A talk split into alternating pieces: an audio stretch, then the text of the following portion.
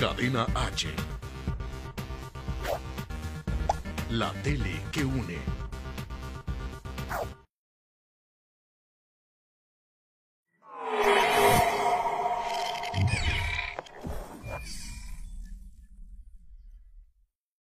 Bienvenidos a una emisión más de Más con Sergi. Soy Sergi Más y hoy estamos de nueva cuenta transmitiendo desde mi casa. Llevamos ya así prácticamente tres semanas en donde hemos generado contenido desde este espacio semanal en el que no solamente grabamos este programa, sino algunos más también para seguir manteniendo viva nuestra señal en Cadena H, la tele que une, y también a través de Cadena H, la radio que une, en donde transmitimos también esta emisión. Y el día de hoy tenemos un programa, como siempre, todos los miércoles a las 8 de la noche, dedicado a COVID-19. ¿Qué está pasando alrededor de toda esta pandemia? Y hoy tendremos algunos invitados muy especiales. Primero, se han preguntado qué pasarán con las miles de bodas que se festejarían en los próximos meses, en este 2020. ¿Cuántas novias y novios han tenido que cancelar sus eventos, sus proveedores, sus viajes, su luna de miel, debido a que hoy no se puede hacer ese festejo y no podemos unirnos más de cinco personas en lugares pequeños, así que pensar en una boda de 200 o 300 invitados es prácticamente imposible y el gobierno, por supuesto, lo ha prohibido. Platicaremos con Gaby Rivielo de David's Bridal, que ha hecho un movimiento muy interesante y que ha reunido algunas de estas novias para darles todo el apoyo en este momento y tendremos también una novia justamente enlazada con nosotros para platicarnos su experiencia de manera personal. Y después estará Sergio Mayer, este diputado federal y también presidente de la Comisión de Cultura y Cinematografía, quien vendrá a exponernos también qué medidas están tomando a nivel federal para enfrentar esta pandemia y qué nos espera a todos los del gremio, a todos los actores, a los proveedores, a los productores, a toda la gente que está alrededor de la cultura y del cine de nuestro país. ¿Qué está haciendo Sergio Mayer? ¿Qué apoyos está recibiendo también del gobierno federal? Hablaremos de todo eso y más en este espacio, así que pónganse cómodos porque arrancamos el día de hoy más con Sergi. Bienvenidos.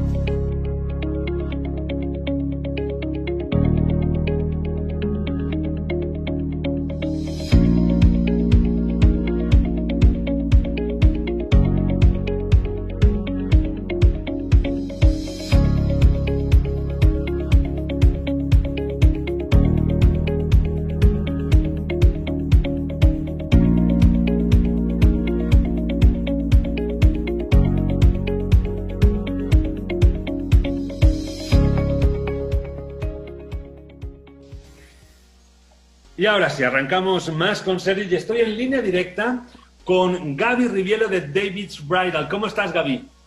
¿Cómo estás? Muchísimas gracias por recibirnos. Al contrario, Gaby, gracias a ti. Pues bueno, son miles, miles de mexicanas las que no se podrán casar ya prácticamente en lo que queda del 2020. ¿Cuántas son? Estamos calculando alrededor de 28 mil novias que están cancelando, posponiendo o reduciendo el número de invitados. Y esto es considerando de marzo a todo lo que va a abrir y pues quién sabe también cuánto dure esto. ¿Qué están haciendo en David's Bridal para todo este movimiento? ¿Qué apoyos están dando? Fíjate que hemos tenido la oportunidad de platicar con ellas y nos estamos dando cuenta que son novias que han tenido esta ilusión desde que eran niñas, desde que tenían siete años. Son novias que han planeado esto durante meses, tal vez incluso años. Y es, ha sido muy duro para ellas tomar esta decisión. Y es una decisión por amor, es una decisión por amor para, para cuidarnos a todos nosotros, a sus invitados, a su familia. La verdad es que es una decisión muy dura. Y como David Bridal, pues creemos que hay que apoyarlas hay que, hay que festejarles este gran sacrificio que están haciendo por nosotros. Entonces, de forma diaria estamos publicando alguna de estas novias con su historia, bueno, de los novios en realidad, con, con su historia para que nos platiquen un poquito, pues, qué, qué, ha sucedido. Y estamos pidiendo al público en general que a través de redes sociales les escriba un lindo mensaje de amor, les, pues, les dé un abrazo, un poco de cariño para, para levantarles un poco el ánimo y decirles que lo están haciendo bien, que, agradecemos esto que hicieron por nosotros. La verdad es que sí, porque se necesita también valor y amor a la vida y al prójimo y a la sociedad para cancelar el evento más importante de tu vida. Y vamos a lanzar este video que David Bridal también lanzó en redes sociales eh, y después vamos a conectar con Oriana Barrera, que es una de las novias que no se podrán casar este año. Vamos juntos pues a ver el siguiente video en un momento enlazamos con Oriana.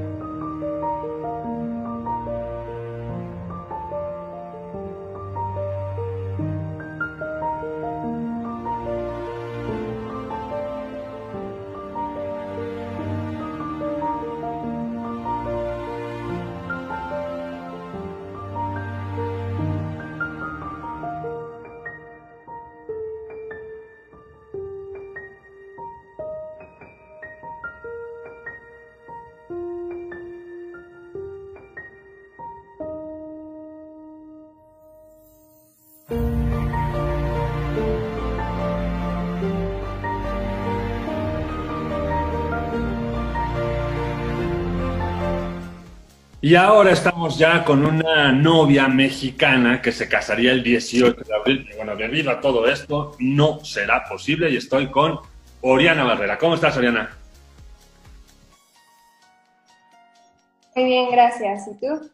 Muy bien, también. Bueno, pues tristes un poco. Hablábamos hace un momento, Gaby y yo, de cómo ha cambiado la historia para muchos mexicanos, pero especialmente para mujeres como tú, que llevaban meses, seguramente años, planeando este gran día que ahora no será posible festejar. Cuéntame primero, ¿qué planeaste? ¿Cuándo era la boda? ¿Para cuántos invitados? ¿Cómo fue? Bueno, la boda estaba destinada para el 18 de abril. Eh, iba a ser aquí en Hidalgo, en una hacienda de Hidalgo, y estaba destinada para 150 personas. Y pues sí, de un momento a otro, pues cambió todos los planes que teníamos y pues no pensábamos que fuera a llegar a tanto de la pandemia o que incluso aquí en México pudiera llegar tan fuerte y pues lamentablemente lo tuvimos que cancelar. Además, tanto mi esposo como yo pues somos eh, personal de la salud y pues estamos conscientes de todo lo que implica todo esto. Entonces, pues por lo mismo pensamos más en nuestros invitados y no quisimos ser egoístas y, y pues de ellos. Pues sí, la verdad, ustedes mejor que nadie lo saben porque están en el sector salud y era obligatorio hacer esta cancelación. Pero ¿cómo se han comportado los proveedores, Oriana? ¿Qué ha pasado con el salón, la comida, los, la mantelería, no sé, todos estos detalles que ahora se tienen que cancelar, se están reembolsando, te lo están posponiendo, hay alguna sanción? ¿Cómo se han comportado? Mira, realmente yo tenía miedo precisamente por eso, porque pues, pensé que se iban a enojar o que no iban a entender el problema que estaba pasando en México, pero para nada, al contrario, todos mis proveedores se portaron súper lindos conmigo. Yo la verdad es que no lo quise cancelar como tal, porque digo, actualmente estamos viviendo una situación económica muy fuerte. Entonces, pues cancelarlo como tal se me hacía también mala onda de mi parte, y es mejor les dije que me pospusieran pues esa fecha, ya cuando todo se empezaba a calmar y todos, absolutamente todos, tanto el wedding planner como el de la hacienda, pues entendieron completamente todo. Pues sí, es que estamos un poco obligados, ¿no, Gaby? Es una situación que pues le ha caído al mundo entero y hay que tener comprensión ante situaciones así, ¿no? Claro, le estamos viviendo todos y creo que todos tenemos que poner nuestro granito de arena para acabar con esto. Ahora, ¿qué te han dicho tus invitados, Oriana? ¿Cómo lo tomaron? Y seguramente algunos vienen de fuera de México, de la ciudad o del país, y hay vuelos que hay que cancelar, hay hoteles que hay que cancelar. ¿Cómo lo tomaron ellos? La verdad es que lo tomaron bastante bien.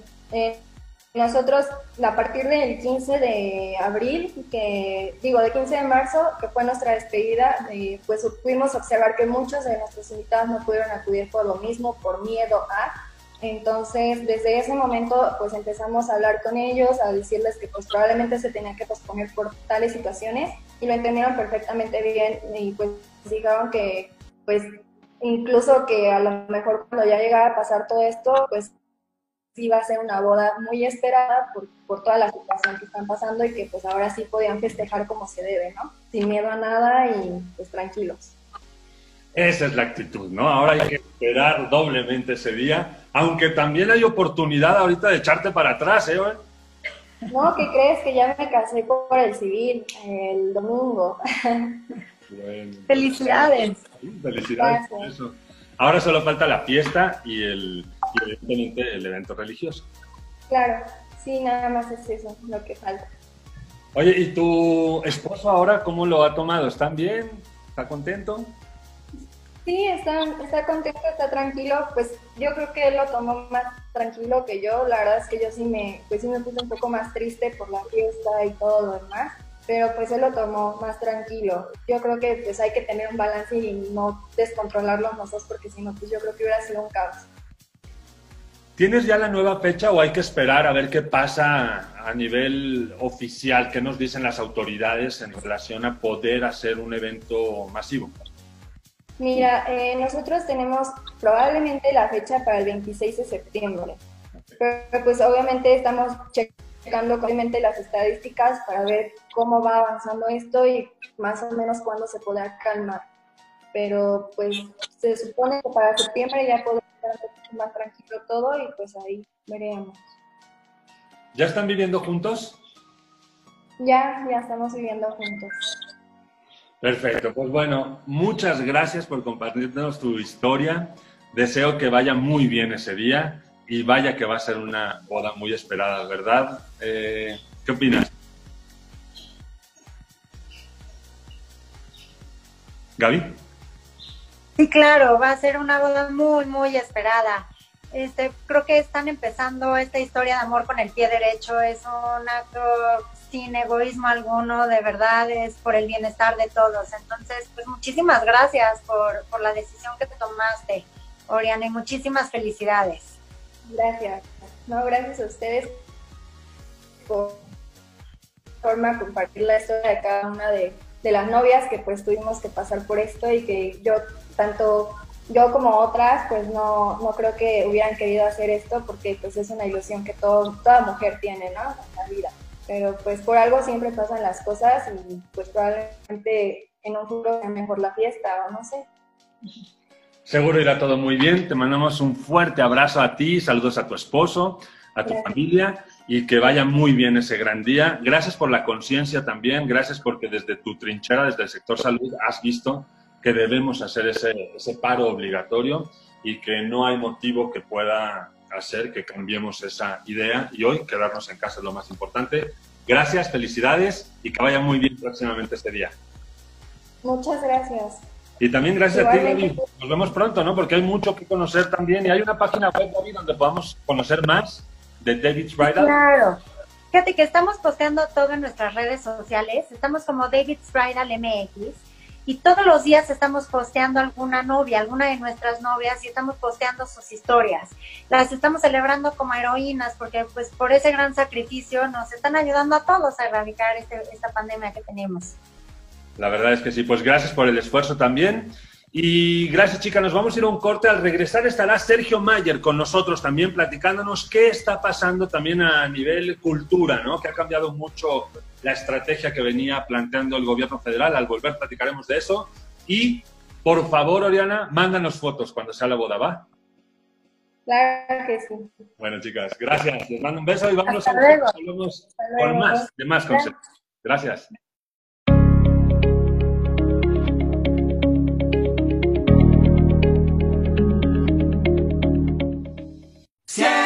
Puerta al virus, detengamos la infección.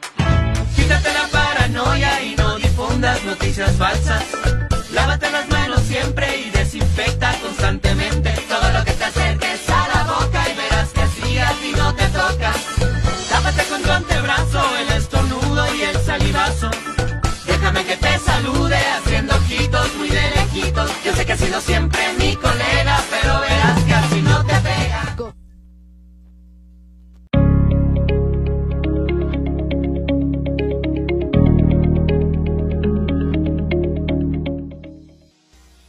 Y continuamos con más de Más con Sergi. Ya estoy en línea directa con Sergio Mayer. Sergio, ¿cómo estás?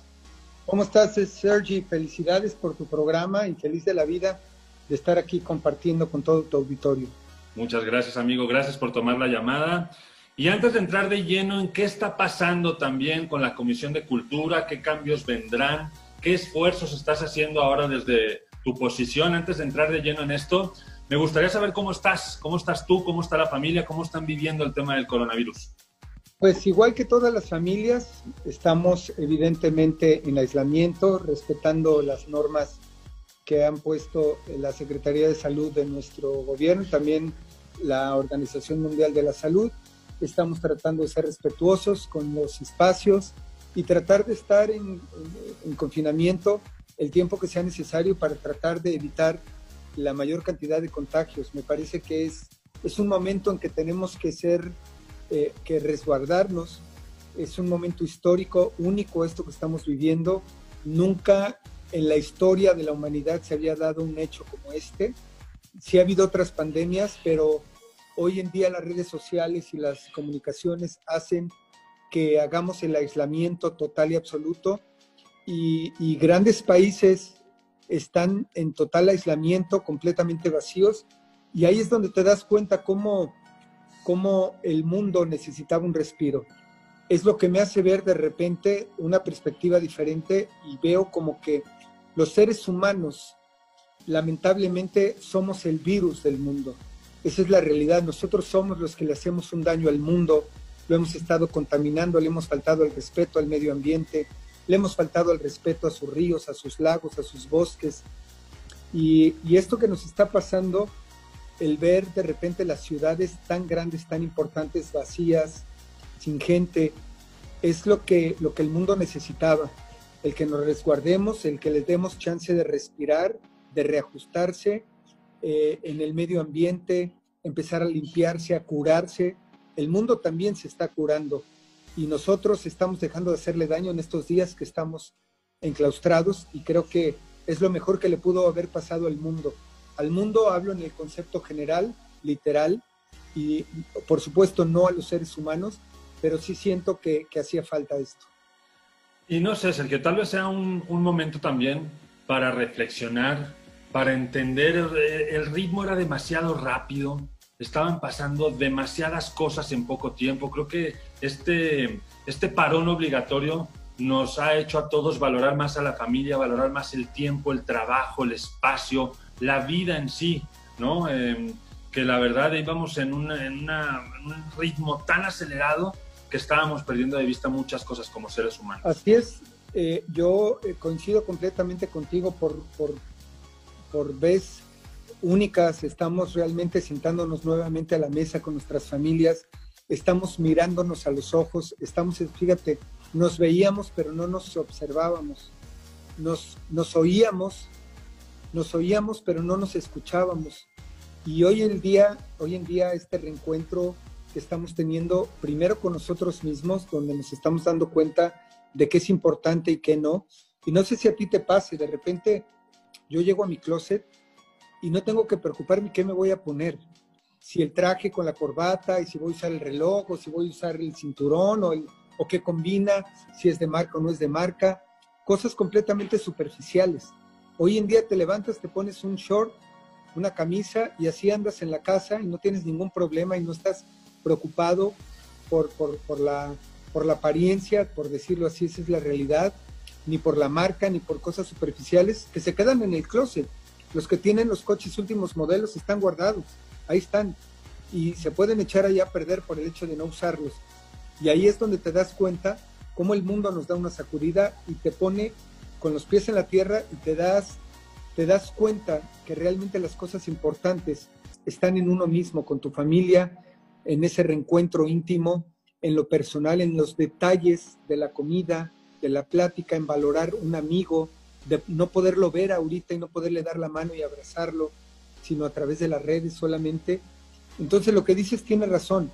Íbamos a mil por hora y hoy en día las redes sociales y los medios de comunicación y las plataformas nos tienen a un ritmo que va más allá. Los jóvenes, los niños, los adolescentes ya se han hecho intolerantes. Cuando ven una foto o están viendo algo, eh, no, no tardan más de uno o dos segundos en ver algo. Lo ven y le cambian, le cambian, le cambian.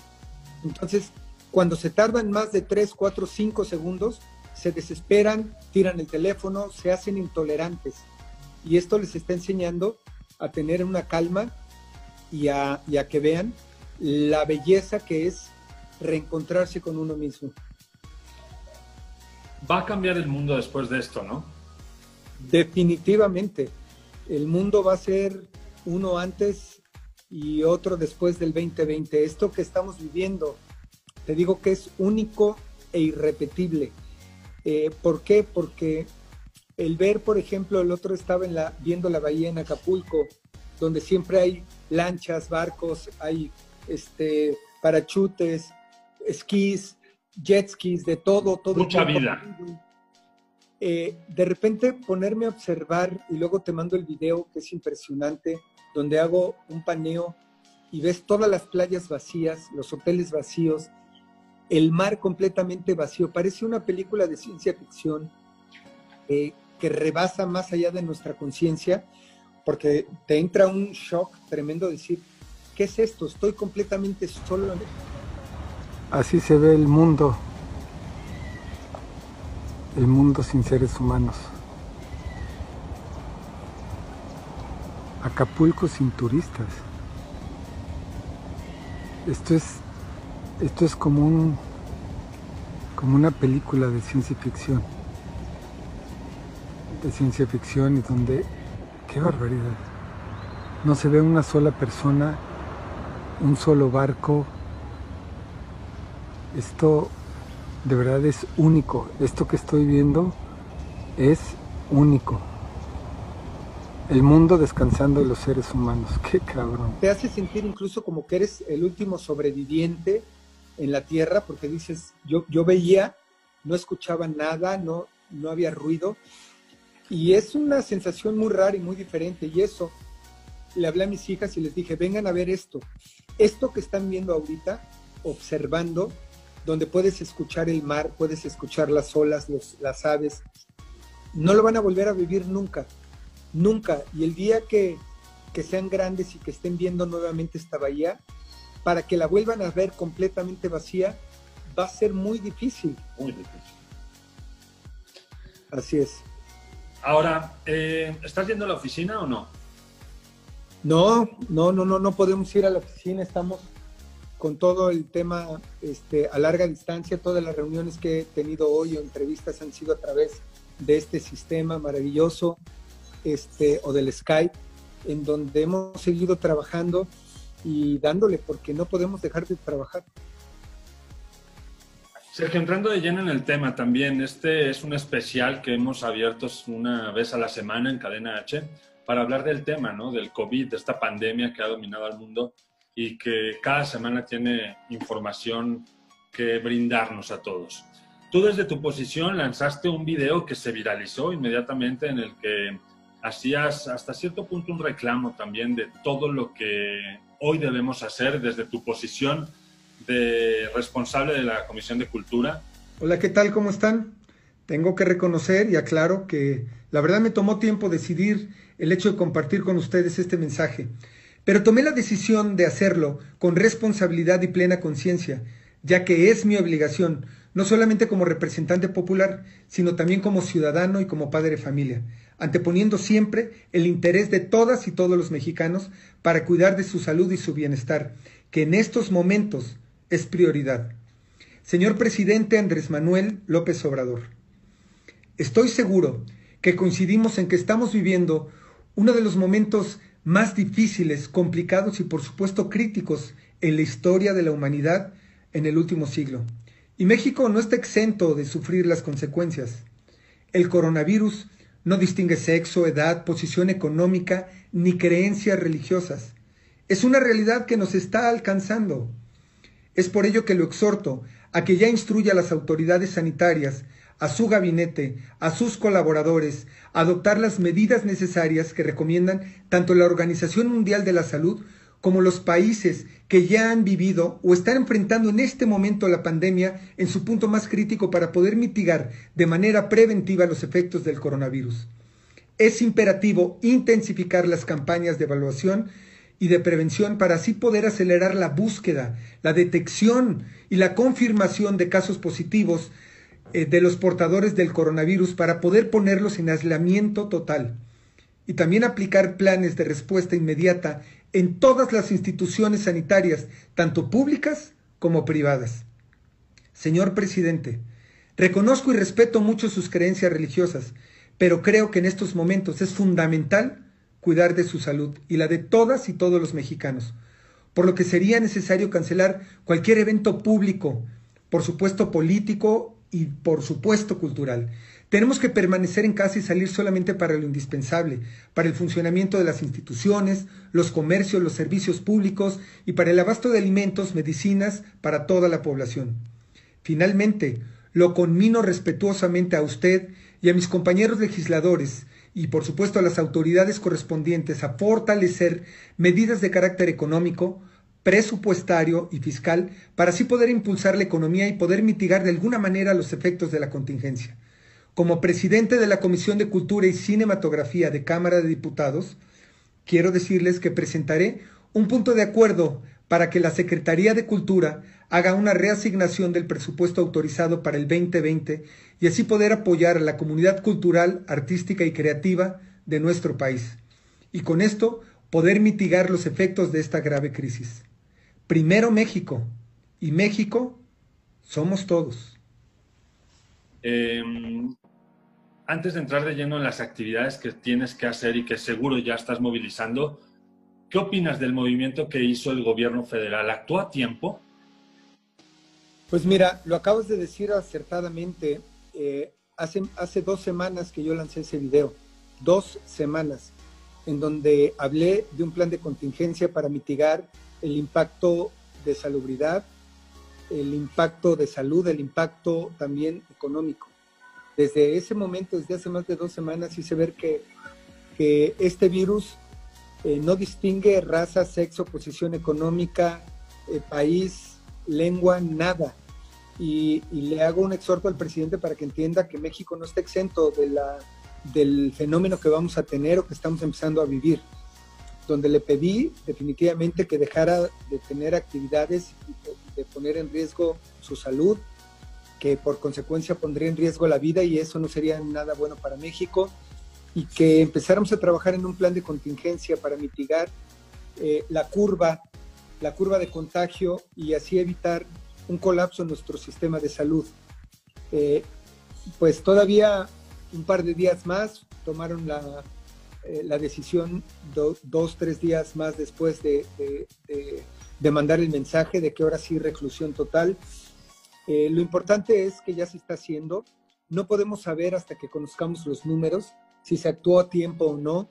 Esperemos que sí, Esperemos eh, que, la curva de contagio eh, vaya bajando, que esté disminuida, y eso lo vamos a saber a través del tiempo. No podemos tomar una decisión y juzgar si hicieron bien o hicieron mal hasta que, hasta que veamos los resultados y los números reales.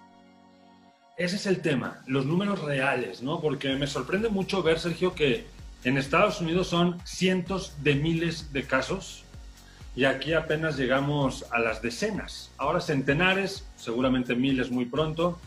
¿No será que no hay una buena medición o que los números están alterando? ¿Qué, está pasando ahí? Pues mira, el hecho de que no haya pruebas, eh, pruebas rápidas del COVID, eso no te ayuda a tener una, una relación correcta de cuántos contagios hay. Eso es parte de lo que le exhorté también al Ejecutivo, que, que se hicieran pruebas, pruebas, y que de alguna manera las personas que salieran positivas aislarlos al 100% para evitar los contagios. Pero si no se están haciendo pruebas, pues es, es no es fácil tener los resultados, como dices. Eh, eso, eso es un hecho. Sin embargo, hoy en día, como lo dijimos, eh, las redes sociales son positivas y negativas. Hoy en día, las redes sociales te enseñan y te demuestran la realidad de un país, la realidad de un pueblo, la realidad que pasa en tiempo real en cualquier parte del mundo.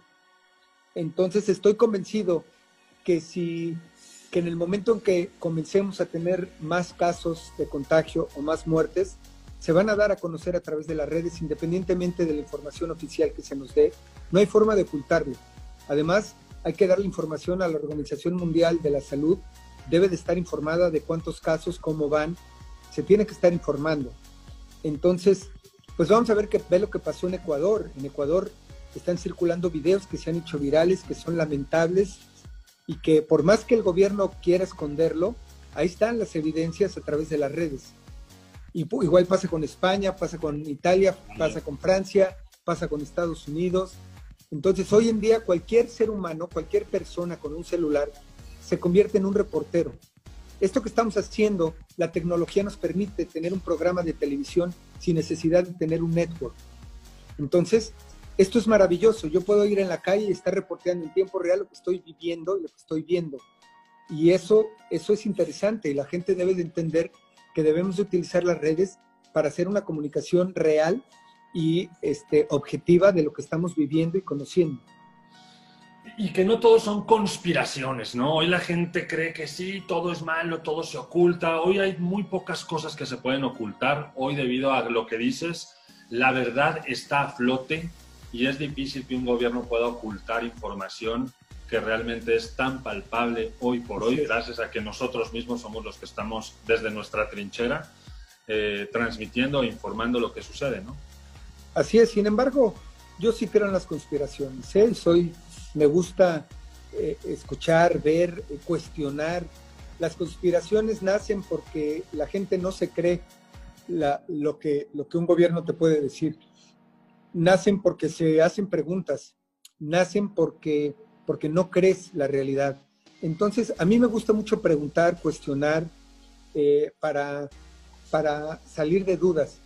Y me gusta hacerlo ver. Entonces, yo soy amante de las conspiraciones y me llama mucho la atención y, preguntarnos si es si este virus fue implantado o no. Hay, hay temas que definitivamente difícilmente las vamos a saber, pero de repente dices, oye, ¿por qué ¿por qué a unos países les pega con mayor impacto? No solamente eh, que sea más contagioso, sino también el nivel de contagio que es muy alto, pero también es más agresivo el virus. No sé si te has dado cuenta. Hay países como España o como Italia o como Estados Unidos que les pega fortísimo. Y hay otros países que dices, a ver, ¿por qué este país sí hubo infecciones, pero como en Corea, incluso China, que tiene 1.600 millones de habitantes, y, el porcentaje de contagios, dices, ¿por qué fue tan bajo si nació ahí? Era para que se hubieran multiplicado por, por millones y millones de chinos y no pasó así. Entonces, de repente te llama la atención también saber su plan económico, saber que su bolsa su, eh, no, no cae como las bolsas internacionales y que ellos están comprando de repente empresas que están cerrando, entonces llama mucho la atención pensar, y eso es parte de la conspiración, pensar en que alguien pudo haber implantado, creado o modificado algún tema genético o de virus para poderlo crear y lanzar, pero en cierta forma también controlar. Entonces, pues ahí están las preguntas, ahí se las dejo yo al aire. Y ahí está, creo que a alguien posiblemente bajo estas conspiraciones se le salió de control el tema. ¿no? No creo que haya sido planeado así, puesto que hoy son prácticamente pues, todo el mundo que está plagado de este virus, el cual no estábamos preparados para recibir. Nos vamos a ir a un corte y al regresar me gustaría saber, Sergio, ¿quién crees tú que pudiera ser ahora o hacia dónde va la economía mundial, de acuerdo a estas conspiraciones, tanto que se escucha y se lee? ¿Cuál es más o menos tu, tu punto de vista de eso y también qué estás haciendo en la Comisión de Cultura en la que te han dejado desarmado por completo, en la que no hay cultura, no hay más cultura en el país. ¿Y qué viene?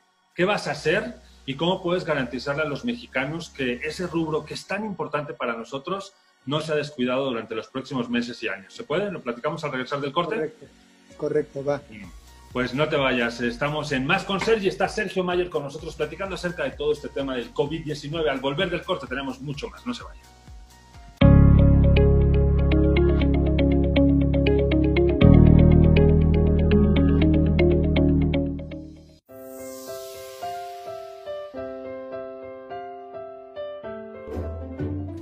Correcto lavado de manos previene enfermedades como el coronavirus. Es importante realizarlo al preparar comida y al consumirla así como después de ir al baño, toser, estornudar, tocar cualquier parte del cuerpo, manejar basura y viajar en transporte público.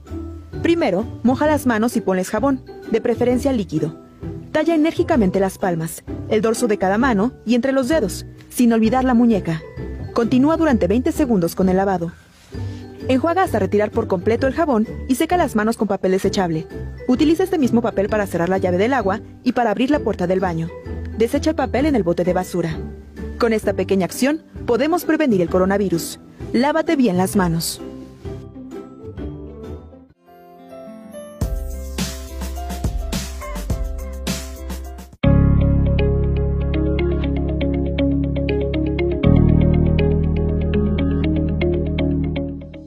Y volvemos a Más con Sergi. Estoy platicando con Sergio Mayer, que es diputado federal y además responsable de la Comisión de Cultura de nuestro país. Sergio, antes de entrar de lleno en las actividades que seguro ya estás haciendo, ¿hacia dónde crees que va esta conspiración principal? ¿Las economías cambiarán? ¿Es China ahora quien tomará el dominio mundial de, de la economía del planeta? ¿O hacia dónde va? ¿Qué, qué es lo que vislumbras? Pues mira, hay, hay algo que es un hecho. Por ejemplo, Estados Unidos tenía una guerra comercial con China en donde le había, prohibido comprar y habían puesto aranceles muy altos para que no se, le comprara a China. Y sin embargo, hoy Estados Unidos tiene que, que, bajar la guardia y tiene que aceptar productos chinos porque son los que están haciendo los tapabocas, los, los eh, implementos que se necesitan, las pruebas rápidas, todo eso viene de China. Entonces, eh, pues Estados Unidos está teniendo que bajar la guardia y tener que hacer una reestructura en su política económica para permitir que entren productos chinos. Entonces, pues de que está habiendo un cambio y de que va a ser esto histórico y de que va a ser un antes y un después en la economía, definitivamente.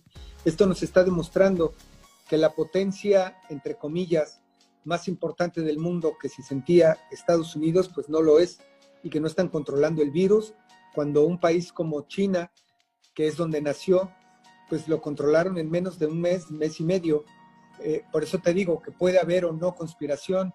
Es increíble darte cuenta cómo China en menos de dos, de, de 15 días, armaron dos hospitales enormes para atender la contingencia. Entonces dices, a ver, ¿cómo, cómo tenían ya todo listo? ¿Cómo, por muy organizado y correcto que seas, pues para construir necesitas X cantidad de material, necesitas X cantidad de, trabajadores, o sea, ¿cómo coordinas en ese momento para decir quién entra primero, quién hace, quién... Empezaron, eh, parece que estaban sentados esperando, ya sabían qué materiales iban, dónde se iba a hacer, todo, y lo hicieron en 10 días, dos hospitales que dices, ¿cómo? Entonces, eh, sí están dejando eh, huella, no hay forma de comprobarlo, quizá en algún momento salga la realidad, pero estamos viendo que que Estados Unidos no es tan fuerte como dice, que China este, también, ah, que hay muchos países que nos agarró desprevenidos y nos agarró y nos dimos cuenta que nuestro sistema de salud, independientemente de cuántos contagios enfermos o muertos haya, te das cuenta que tu sistema de salud no es lo correcto, que tu sistema económico tampoco está bien protegido para contingencias como esta, para poder apoyar a los ciudadanos, para salir adelante, y eso eh, ya entra a colación con la segunda respuesta que me hacías con respecto a la cultura. Eh, cultura ha sido una, una de las áreas siempre más desprotegidas a través de la historia y que se le ha descuidado mucho a la parte creativa y me parece un gravísimo error. Eh, yo estoy convencido que a través del arte y la cultura se puede modificar a un país completamente. Japón, Corea, China precisamente a través de la cultura, de las artes, del conocimiento, de la ciencia y la tecnología, es que han logrado ser primeras potencias. Eh, y eso es algo que deberíamos de entender y tratar de imitar eh, en sus conceptos, eh, en sus conceptos culturales. Y México siempre se le descuida, la cultura es lo primero que se le recorta cuando hay una, un tema de crisis o de problema, cuando debería ser al revés, es donde más hay que inyectarle. Si ustedes se dan cuenta, y si tu público me lo permite haciendo este pequeño ejemplo, si te das cuenta, ¿qué es lo que está circulando? Eh, ¿qué, es lo que, ¿Qué es lo que nos mantiene un poco distraídos de lo que está pasando? Los, los, memes. Los memes, que, que, los memes son parte de la cultura y los memes es parte de la creatividad del mexicano o del ser humano. Entonces los memes, películas, libros que puedes bajar a través de internet, Programas. eh, música, videos, que son los que te divierten y que se están circulando. Entonces, la creatividad es infinita. Los recursos naturales son finitos y tarde o temprano el petróleo, tarde o temprano los bosques, las maderas, el agua, no lo vamos a terminar, no lo estamos terminando. Tenemos que buscar eh, fuentes de ingresos alternos que tengan que ver con la creatividad y no con el medio ambiente, con la explotación del medio ambiente. Y aquí es donde entra la economía creativa, que es un tema bien bonito y hermoso y que de repente desconocemos. Ya hay unos países y está reconocido este, por, el, por el BID, el Banco Interamericano de Desarrollo, eh, que ya lo reconoce como tal, que es la economía naranja o la economía creativa. Y que si nosotros protegemos la creatividad a través de marcas, registros, patentes, derechos de autor, es lo que le da o le va a dar valor a una persona, a una ciudad, a un pueblo, a un país. Nosotros tenemos de repente lugares culturales físicos como son las pirámides o como son la, las de Teotihuacán o las de Chichen Itza, o, que, que son bienes tangibles. Son bienes tangibles pero no tienen un valor, no les puedes poner un valor de decir cuánto vale el metro cuadrado de pirámide por cemento, por tanto vale tanto. Es, es invaluable lo que puede valer una pirámide o un trabajo o una, o, una de las muestras culturales históricas que, que tenemos de, en nuestro legado cultural. Sin embargo, esa, esa economía que se genera alrededor de la pirámide, esa es la economía importante que debemos de reconocer y valorar. ¿Cuánto genera alrededor de las pirámides, por ejemplo, ingresos por persona para, ese, para esa zona? Eso es lo que tenemos que valorar. Y también las marcas, registros y patentes son los que hacen la diferencia para un país y un estado. Si tú tienes registrados cualquier derecho de autor, fíjate lo que pasa. Nuestras comunidades indígenas de repente hacen sus, sus diseños creativos en sus textiles y vienen diseñadores internacionales y se roban los diseños y los sacan sin ningún, sin ningún permiso, sin ninguna autorización y sin pagar ninguna retribución que debería de tener quien creó esos diseños. Entonces, si tú tienes registrados y apoyas a tu comunidad, desde tu comunidad indígena hasta, hasta los máximos científicos de nuestro país y les ayudas a patentar, a crear, a registrar, eso les va a dar un valor y va, y va a costar El cada que alguien es, quiera. hay mucha desinformación. ¿Cómo llegar a eso? ¿Cómo un indígena podría hacer ese registro? ¿Cómo empezar con eso? ¿Cómo informárselos? Ya lo hicimos, ya, ya presentamos una iniciativa para reformar la ley de derechos de autor, para que ningún, aunque él no esté informado, ninguna, ningún diseñador internacional o nacional pueda hacer uso de los diseños eh, si no está autorizado por la comunidad o en lo particular. Hoy en día ya está legislado, lo aprobamos este año. Entonces, si tú quieres sacar un diseño de una comunidad, tienes que pedir permiso a la comunidad y te lo tienen que dar por escrito. Y otro de los compromisos es que le des trabajo a esa comunidad. Y si no encuentras quien te dé el permiso, la Secretaría de Cultura es la que está facultada para decirte si se puede o no se puede. Entonces, antes tenías que ir a registrar tus diseños, tus marcas o, tus diseños en, el tema textil. Hoy en día, aunque no lo registres, estás protegido. Entonces, cualquier persona no puede hacer uso discrecional de esos diseños. Y como eso, te hablo también a nivel científico. Cualquier marca, patente, invento, eh, tenemos que, apurarnos y lograr que el Senado ratifique el Tratado de Beijing que tiene también que ver con el tema de derechos. Ahora voy a aterrizar un poco más el tema, porque hay mucha gente de nuestro gremio. Sergio, bueno, ahora estás en el gremio de la política, pero durante muchos años has estado también en el tema artístico. Y hay hoy muchos actores, por ejemplo, desempleados. Hoy los teatros están cerrados, las salas de cine también. He visto países que han indemnizado, han apoyado a determinadas industrias también para salir adelante. ¿Qué esperanza le podemos dar a nuestro gremio artístico después de esta pandemia? ¿Qué ayuda podríamos recibir? ¿Cómo van a salir adelante los muchos actores o gente en sí del medio que vive al día? pues no nada más a, la gente del gremio artístico, sino a los empresarios, a los micro, pequeña y mediana empresa.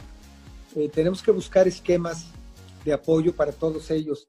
Muchos países han implementado para la comunidad artística apoyos precisamente para lo que acabas de mencionar. Nosotros tenemos que trabajar en una ley, eh, ley de trabajadores de la cultura. Eso no lo tenemos. O sea, está la ley del trabajo, y ahí entra todo, todo el gremio, pero tenemos que hacer una ley de trabajadores de la cultura o ley de industrias creativas, donde entren todos los trabajadores y creadores y estén protegidos por esta ley. Lamentablemente eh, no tenemos un registro único, una plataforma para tener por lo menos una idea, una noción de cuántos creadores, cuántos artistas, cuántos cantantes, no cuántas... no lo hay, no existe. Tenemos que crear esa plataforma y lamentablemente no tienen eh, seguridad social, no tienen un plan de retiro, no tienen apoyos, no tienen afores, no tienen absolutamente nada. Y eso está lamentable porque según el INEGI, eh, ellos dicen, y las, con el censo que hicieron del 2018, las cuentas satélites de cultura generaron 664 mil millones de pesos eh, que equivalen al 3.8 del Producto Interno Bruto. Y eso está dividido en varias áreas, entre ellas, evidentemente, la parte creativa de los hogares, en donde los hogares se dedican a hacer sus artesanías y a venderlas en la calle. Y si sumas todo ese trabajo que hacen, este, que es de alguna manera economía informal, pero son, son creativos que sacan adelante a su familia a través del arte, la cultura y de sus diseños.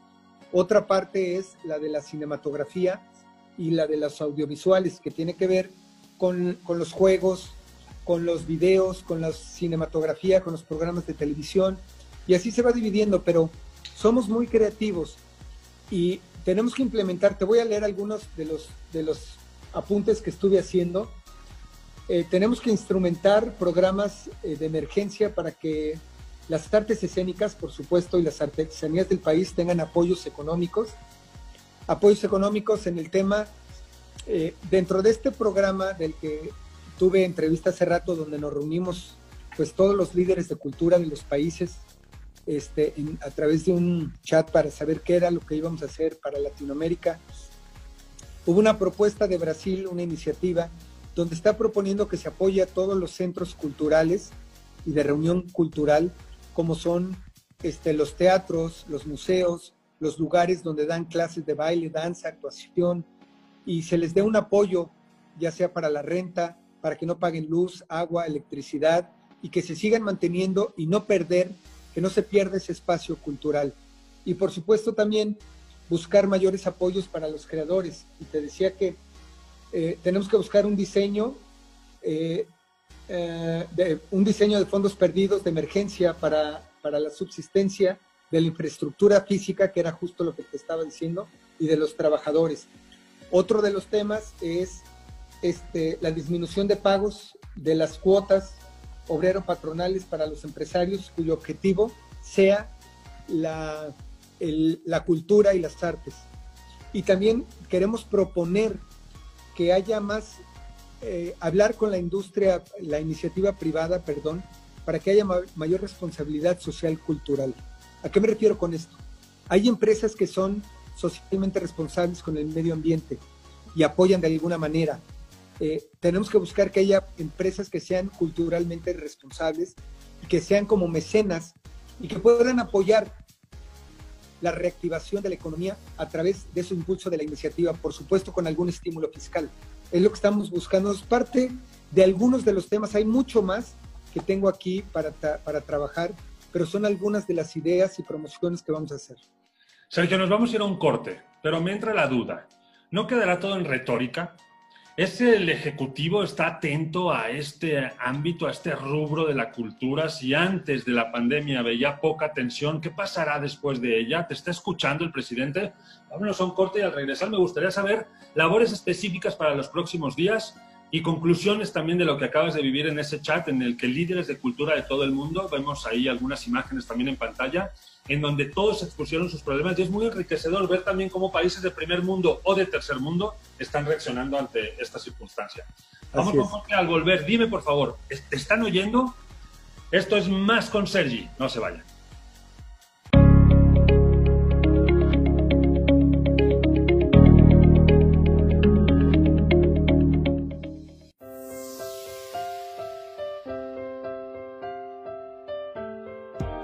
Prevén el coronavirus con tres sencillas medidas. Estornudo de etiqueta. Tose o estornuda utilizando el ángulo interno del brazo. Después, lava tus manos. Lavado frecuente de manos. Hazlo con agua y jabón o utiliza gel a 70% base de alcohol. Si tienes una infección respiratoria, acude al médico y resguárdate en casa.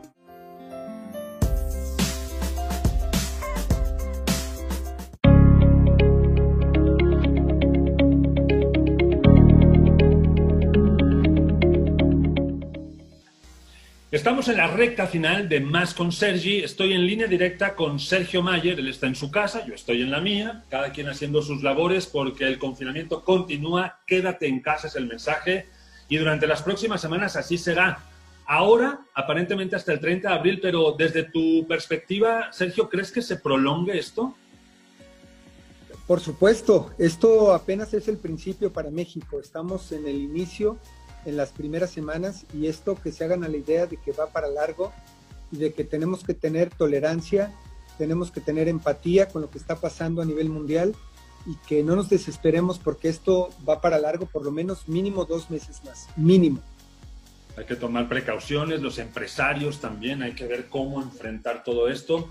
Y hablando justamente antes del corte de los movimientos que internamente están haciendo como grupo político, Sergio, el presidente está escuchando estas necesidades. Realmente somos eh, la cultura un gremio de importancia o de interés a estas alturas del partido después de todo lo que está pasando para el Ejecutivo?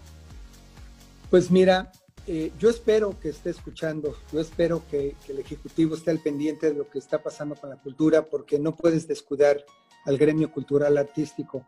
Yo como como representante popular y como diputado federal y aún más como presidente de la Comisión de Cultura y Cinematografía, yo tengo un compromiso con las artes, con la cultura, porque eh, independientemente que sea yo de un partido, del partido en el poder, yo tengo el compromiso y la responsabilidad de representar a esa gente que votó por mí.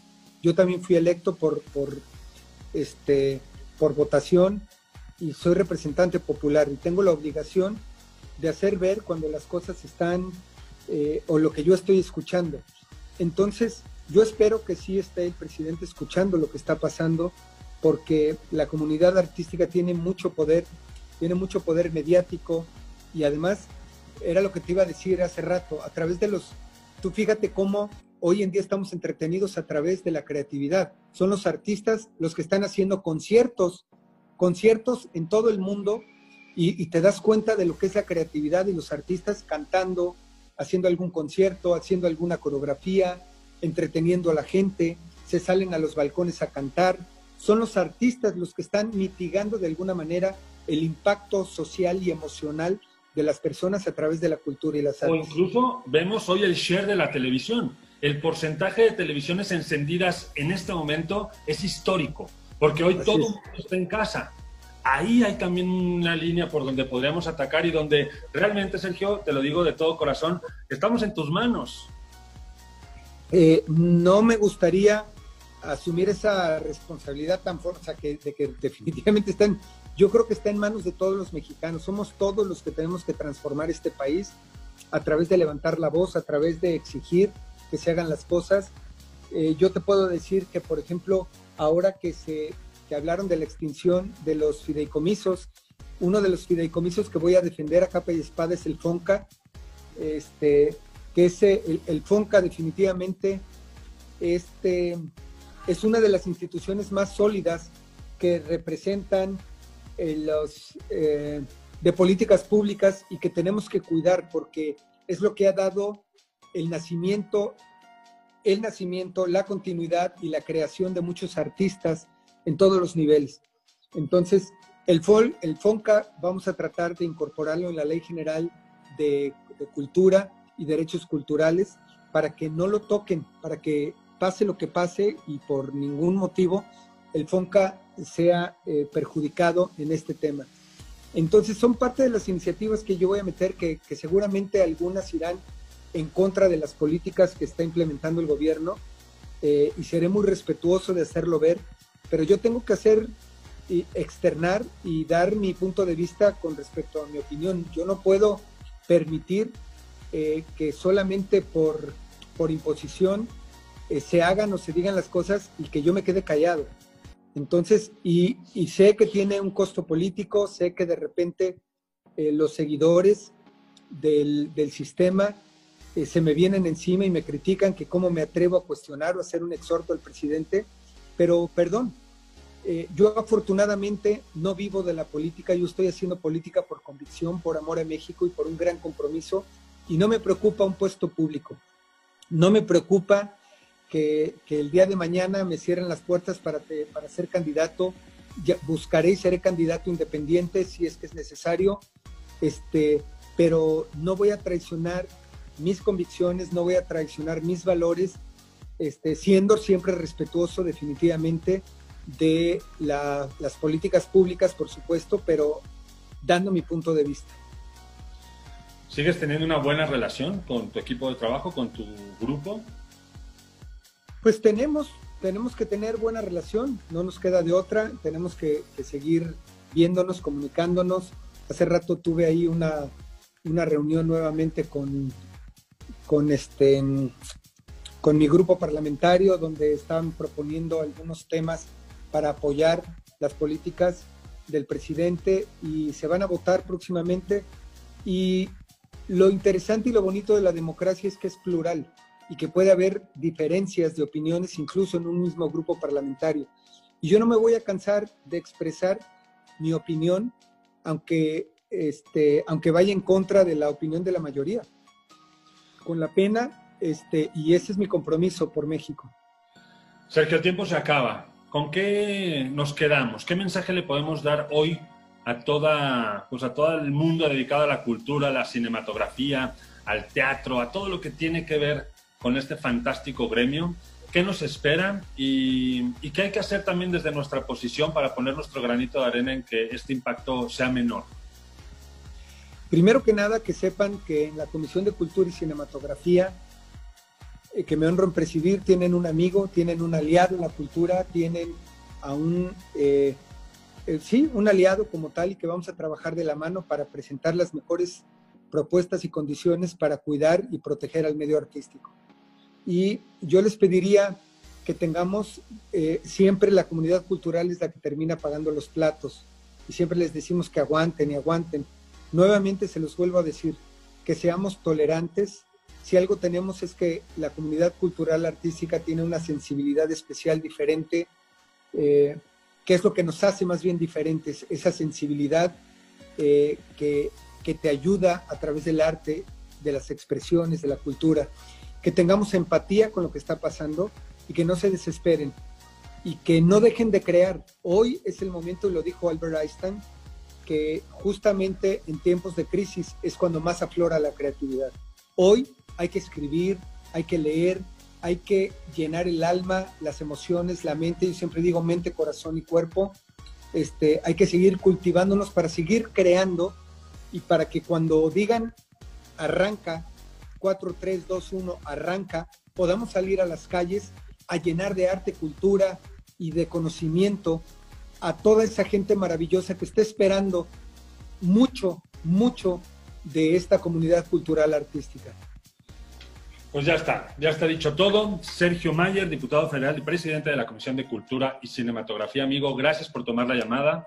Eh, y bueno, seguiremos desde aquí informando lo que necesitas también eh, hacer llegar a nuestros televidentes a través de Cadena H. Será un placer que nos lo informes. Y por favor, pelea por nosotros, ya es que esto esto tenga un final feliz. Eso, eso buscaremos, depende de todos. Es el momento de unirnos, de solidarizarnos y de entender que no hay, no tenemos que estarnos peleando por nada. No podemos decir ahorita, no podemos hablar de blancos, negros, buenos, malos, chairos, chifís. O sea, todo eso tiene que acabar. Dejemos de polarizar, tenemos que trabajar en equipo y tenemos que trabajar por México, porque yo lo dije en mi mensaje y lo vas a poner ahí para que lo escuchen. Claro. Este, es por México y México somos todos. Primero México y México somos todos. Entonces, trabajemos y no dejemos caer este barco, porque estoy convencido que solamente juntos vamos a sacar adelante a nuestro país. México somos todos, efectivamente. Sergio, amigo, un abrazo. Muchísimas gracias. Gracias, Sergio, y felicidades por tu programa. Gracias a ti y continuamos ya con el cierre de esta emisión. Gracias, Sergio. Un abrazo. Saludos. Y con esto concluimos el programa del día de hoy de Más con Sergi. Hemos traído en este especial COVID-19 información muy relevante de esas novias que han perdido la oportunidad de casarse, al menos este año. A lo mejor es una buena decisión, no lo sabemos. Y por otro lado, Sergio Mayer, que nos ha traído también desde su punto de vista y desde su trinchera, qué es lo que se está haciendo a nivel federal para que el gremio artístico se vea unido y tenga, por supuesto, también una ganancia y un crecimiento a pesar de todas las adversidades que se han venido presentando y a pesar de que en ocasiones parecería también que el gobierno federal no está en la misma sintonía o en la misma línea que está peleando el que ha sido encargado de este, pues de ser el presidente de esta comisión. Necesitamos hoy, como gremio artístico, unirnos más que nunca y hacer que esta experiencia simplemente nos haga crecer y salir adelante como lo hemos hecho muchas otras veces. Me tengo que despedir por esta ocasión. Nos vemos próximamente con más de Más con Sergi. Soy Sergi Más. Muchas gracias por habernos acompañado y muy buenas noches. Hasta pronto.